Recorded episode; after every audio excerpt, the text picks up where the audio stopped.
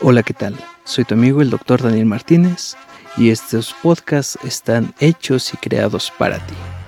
Recordamos que en este espacio hablamos de neurociencias de una manera muy divertida, amena y sobre todo eh, hablar sobre temas que son actuales y sobre todo del día a día. Y el día de hoy vamos a revisar acerca de las repercusiones que pueden llegar a tener los boxeadores durante esta práctica. Si bien a lo largo de la historia el deporte ha sido considerado como una práctica muy normal en nuestra sociedad que conlleva un gran simbolismo desde la manera cultural en cómo nosotros lo vemos y de, y de hecho nosotros como mexicanos pues nos llena de orgullo, nos llena de gusto saber que un boxeador va a pelear por el, por el título sabiendo que es mexicano, ¿verdad? Así también en otros países apoyan a sus boxeadores, claro, y sobre todo pues es importante señalar que estos gladiadores conllevan un alto riesgo en la salud física de aquellas personas que lo practican. Déjame contarte que a lo largo de la historia se ha documentado que el boxeo se remonta aproximadamente al año 4000 antes de Cristo en el norte de África. Más sin embargo, pues existen documentos papiros en los cuales pues documentan que en la antigua Grecia es donde justamente empieza este deporte. Como tal era considerado un deporte olímpico. Y pues vamos en aquella época simplemente se vendaban las manos y tenían un combate eh, mano a mano. Sin embargo, no fue hasta 1681 donde se llevó a cabo el primer combate oficial de la Edad Moderna. Esto es bastante interesante porque fue, eh, se supone que en una costa de, de, Inglaterra, en donde pues obviamente eh, todo era oficial. Más sin embargo se volvió más este pues ¿cómo decirlo? Pues más oficial hasta, hasta 1743, si no mal recuerdo. Eh, cuando uno de los campeones de la década de 1681, que fue campeón de los pesos pesados, eh, empezaron a, diseñar este, reglas, él y, otros boxeadores más, en los cuales se implementaron de manera oficial el uso de guantes, el uso de un determinado tiempo para cada uno de los gladiadores, ya que pues si de por sí era muy difícil pelear con, con otro este, contrincante eh, sin límite de tiempo, similar a la lucha libre, pues empezaron a, proponer estas, estas reglas que después, ahora sí, las empieza a integrar la Asociación Internacional de Boxeo Amateur.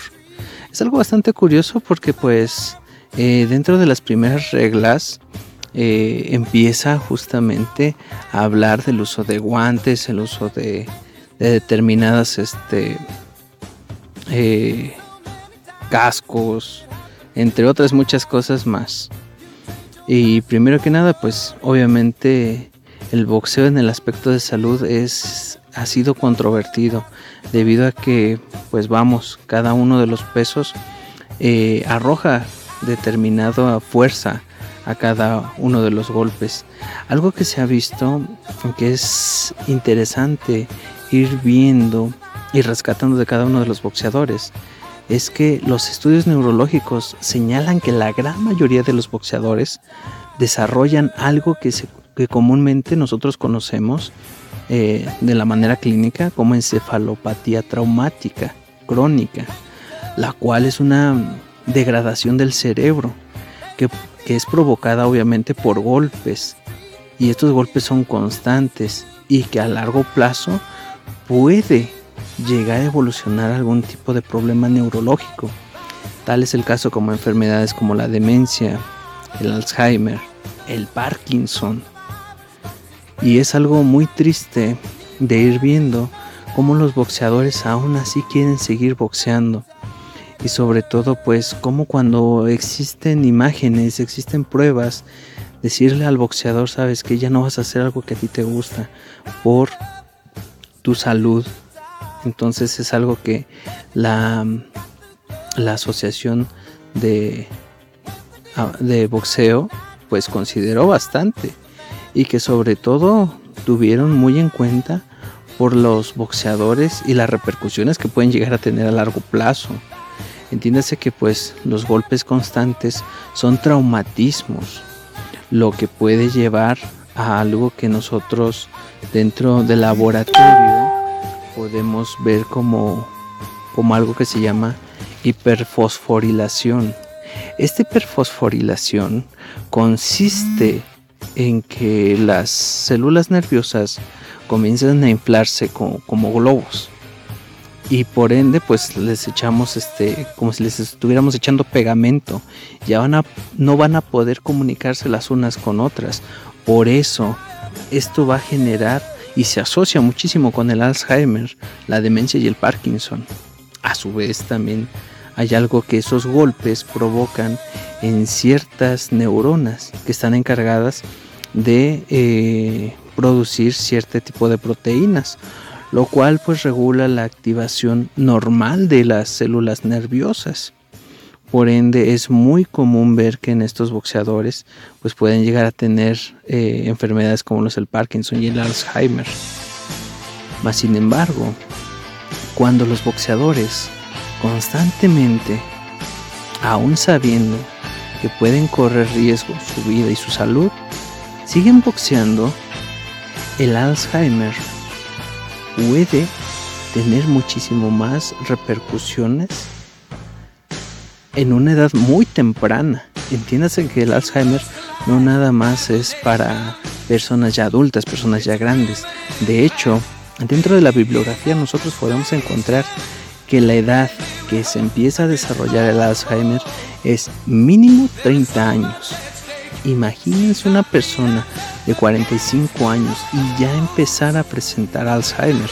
Es algo sumamente difícil y complicado para ellos. Así como también Parkinson. Hay algo que gravemente se ha visto en estos gladiadores que se llama síndrome del segundo impacto. El síndrome del segundo impacto pues genera en el cerebro un alto riesgo de mortalidad que puede dejar muerto al atleta. ¿Esto por qué llega a pasar? Bueno, el cerebro está muy inflamado. Mínimo, como mínimo, debe de pasar un año para que se desinflame y sobre todo que no tenga repercusiones en una próxima pelea. Para eso es muy necesario que se vaya al neurólogo y sobre todo pues tengan un chequeo. ¿Para qué? Para evitar este tipo de problemas. Hay otro, otra enfermedad que también a la par del síndrome del segundo impacto se genera, que se llama síndrome postconmocional.